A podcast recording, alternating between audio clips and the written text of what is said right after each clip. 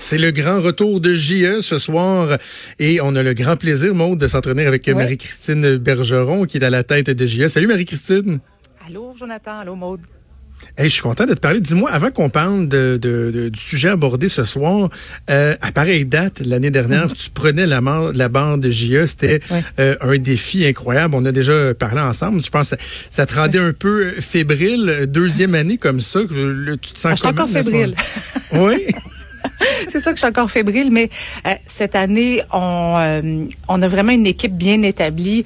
Euh, je suis avec des collègues avec qui j'adore travailler. Vous avez vu la, la, la nouvelle promo, la nouvelle ben affiche de JE. Je suis avec Félix, Elisabeth, Denis. Non seulement ce sont des, des, des, bons collègues, mais ce sont aussi des amis. Donc, on est une, une superbe équipe et on a travaillé tout l'été. Les gens pensent qu'on est en vacances nécessairement pendant l'été, mais on a travaillé fort sur les sujets qu'on va vous présenter cette année, évidemment. Alors euh, oui, j'ai encore beaucoup de fébrilité. Euh, j'adore ce qu'on fait actuellement parce qu'on est encore plus près des gens. On a resserré un petit peu notre notre mandat, le mandat du okay. d'être à la défense des, des, des victimes, d'être à l'écoute, euh, de dénoncer des injustices. Et moi, c'est ce qui me plaît, c'est ce que j'aime et c'est à ça que je carbure. OK, parle-moi de l'émission de, de, ce soir. Très, très hâte d'écouter ça. Euh, on parle de la mission de l'Esprit Saint qui a défrayé la manchette quand même euh, à plusieurs reprises au cours des dernières années, notamment sur leur méthode d'éducation. Et là, quoi, il y, y, a une incursion dans ce monde-là, des témoignages? Qu'est-ce qu'on nous présente ce soir?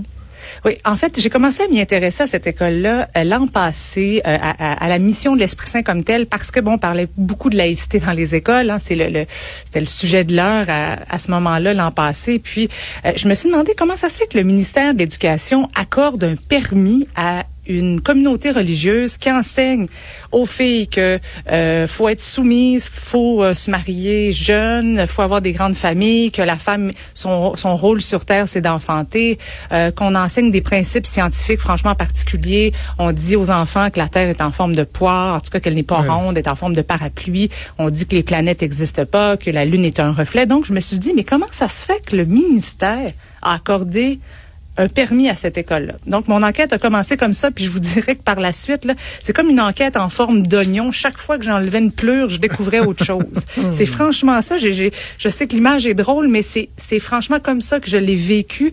Ça fait six mois que j'enquête sur ce groupe religieux-là, ah et j'ai tourné jusqu'à la semaine passée. C'est pour vous dire à quel point il y a des éléments qui se retrouvent dans l'émission de ce soir. Donc oui, on s'attarde à l'éducation, l'école comme telle, l'école Lacor, parce que euh, on a fait une incursion et on s'est rendu compte que le ministère de l'Éducation, Jonathan, était peut-être pas au courant de tout ce qui se passait dans l'école. Euh, il y a des chiffres qui concordaient pas avec ce qu'on constatait sur le terrain. Le ministère de l'Éducation s'en est mêlé parce que j'y posé des questions, on s'y est intéressé, puis finalement il y a des choses qui ont qui ont déboulé par la suite. Et à travers tout ça, j'ai des témoignages d'anciens disciples. Et c'est là que vous allez tomber en bas de votre chaise. Moi, quand on me dit, euh, j'ai 25 ans, j'ai six enfants, j'ai pas d'éducation, je sors de là, je fais quoi? Hey, six enfants à 25 ans, là. Pas de diplôme. Incroyable. Et, d'ailleurs, on a, on a un extrait, Marie-Christine, si tu veux bien qu'on peut euh, écouter un extrait donc du topo qui va être diffusé ce soir à TVA. Moi, j'avais 25 ans, j'en avais six. J'ai une maison, j'ai six enfants, j'ai pas travaillé, j'ai pas été à l'école, j'ai pas d'études.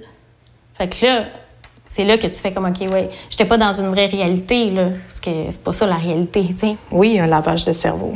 Moi, ça m'a pris euh, tellement d'années à m'en remettre, tellement d'années à ne plus souffrir. C'est pas juste de vivre, là. Quand tu pars de là, moi, je suis partie à 21 ans, 21 ans euh, tu pars pas comme ça puis te dire, je veux plus rien savoir de ça. Tu es né là-dedans, tes générations, moi, ma grand-mère, mon père étaient là-dedans, mes parents. Là. Euh, c'est de reprogrammer ton cerveau.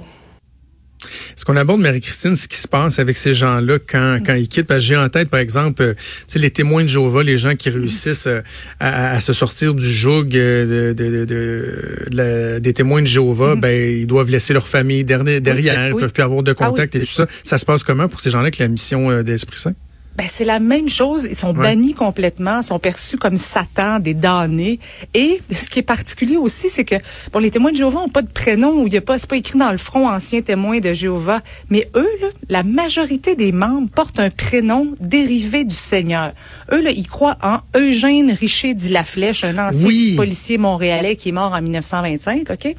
Et là, les jeunes filles que je rencontre s'appellent Eugéniel, Fléchette, Fléchère, La Flèche, Dit La Flèche.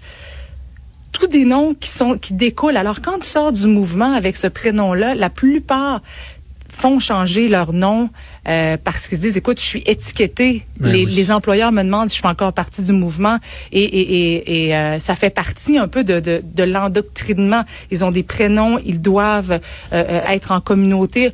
Les responsables de la communauté me disent non mais c'est plus vraiment comme ça. On évolue avec le temps. Mais moi les témoignages que j'ai c'est que ça se fait encore comme ça aujourd'hui. Et en cours d'enquête, Jean-François, euh, euh, Jonathan, je me suis rendu compte qu'il y avait une autre branche qu'on ne connaît pas de la mission de l'Esprit Saint parce qu'ils sont plusieurs groupes. Hein. Il y en a à Montréal, un à la Valtrie, euh, un à Saint-Paul. Alors moi, je me concentrais évidemment sur ces mouvements-là jusqu'à temps que je découvre qu'il y a un autre mouvement qui a été créé par un groupe de Saint-Paul qui a claqué la porte des plus fanatiques qui se sont donc regroupés dans un local et ils sont complètement illégaux. On est allé faire un tour euh, dimanche dernier à la messe. on s'est oh. fait euh, on s'est fait dire qu'on n'était pas les bienvenus. Puis disons que c'était très très clair qu'on n'était pas ah les bienvenus. Alors euh, vous allez voir tout ça donc ce soir à 21h cette, cette enquête là qui s'est échelonnée sur sur six mois et qui dévoile donc la, la face cachée de cette communauté religieuse là qui enseigne des valeurs rétrogrades, misogynes pour les femmes et donc qui est encore très active en, 2019. Donc, le titre, c'est Au nom de la foi. Ça veut tout dire. Qu'est-ce qu'on enseigne au nom de la foi à ces jeunes-là? Donc, c'est à TVA 21h. Je veux dire en terminant, Marie-Christine, que, tu sais, bon, moi, je, j'anime à la radio, je donne mon opinion sur la politique et tout ça, puis des fois, le on bombe le torse, mais quand je vois des journalistes d'enquête aller sur le terrain, puis sur, tu sais, les bouts où vous confrontez ces gens-là, j'ai un respect tellement, tellement grand pour vous. Ça doit pas être, ça doit pas être évident. Ça prend quand même une certaine ben dose de courage, parce que des fois, il y a même l'aspect sécuritaire et tout ça. Je, je trouve ça impressionnant de vous voir aller. Mais quand on a la conviction profonde qu'on porte le message de victime, puis que euh, on, on, veut poser des questions, moi dans le fond, j'arrive, je, je veux pas dénoncer les gens de cette mission-là nécessairement, les, les, les disciples, c'est pas eux, c'est plus le hmm. culte en général. Et euh, je pense qu'on a le droit de poser des questions. On est en 2019. Si l'organisme est, est bel et bien enregistré comme un, comme un organisme religieux, puis avant d'aller, ça c'est important de le mentionner, Jonathan, avant d'aller boster, comme on appelle en, en, langage journalistique, avant de, de, se pointer avec une caméra sur l'épaule et le micro, puis on veut des commentaires, on a fait une démarche avant. Moi, le, euh, j'ai appelé les responsables, par écrit, appelé, laissé des messages. Quand on me répond pas, à un moment donné, on se rend sur place, puis c'est là qu'on qu'on essaie d'avoir des, des réponses quand on nous ferme la porte au nez, ben là, on comprend que les personnes veulent pas s'afficher, veulent pas mhm. répondre à nos questions. Et c'est peut-être parce qu'ils cachent justement quelque chose ou il y a quelque chose de, illégal dans leur euh, dans leurs activités.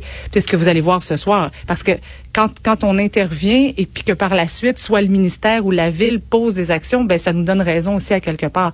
Donc, vous verrez donc justement le résultat de notre enquête parce que ça a fait bouger les choses et ça fait plaisir ça aux victimes qui nous ont accordé leur ben confiance. Parce que ces femmes-là là, que j'ai rencontrées sont sont à la fois vulnérables et ultra courageuses. C'est pas évident là, d'avouer qu'on qu'on a fait partie de ce groupe-là, qu'on y a cru que pour euh, pour elles, pendant tant d'années, elles ont cru qu'il y avait un, un, saint qui s'appelait Eugène Richer dit la Flèche, puis qu'encore elle porte un prénom dérivé. Hmm. C'est pas évident, vraiment pas.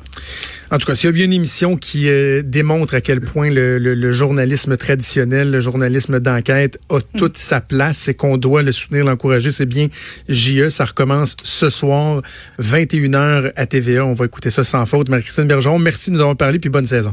Merci. Merci à vous aussi. Bye bye.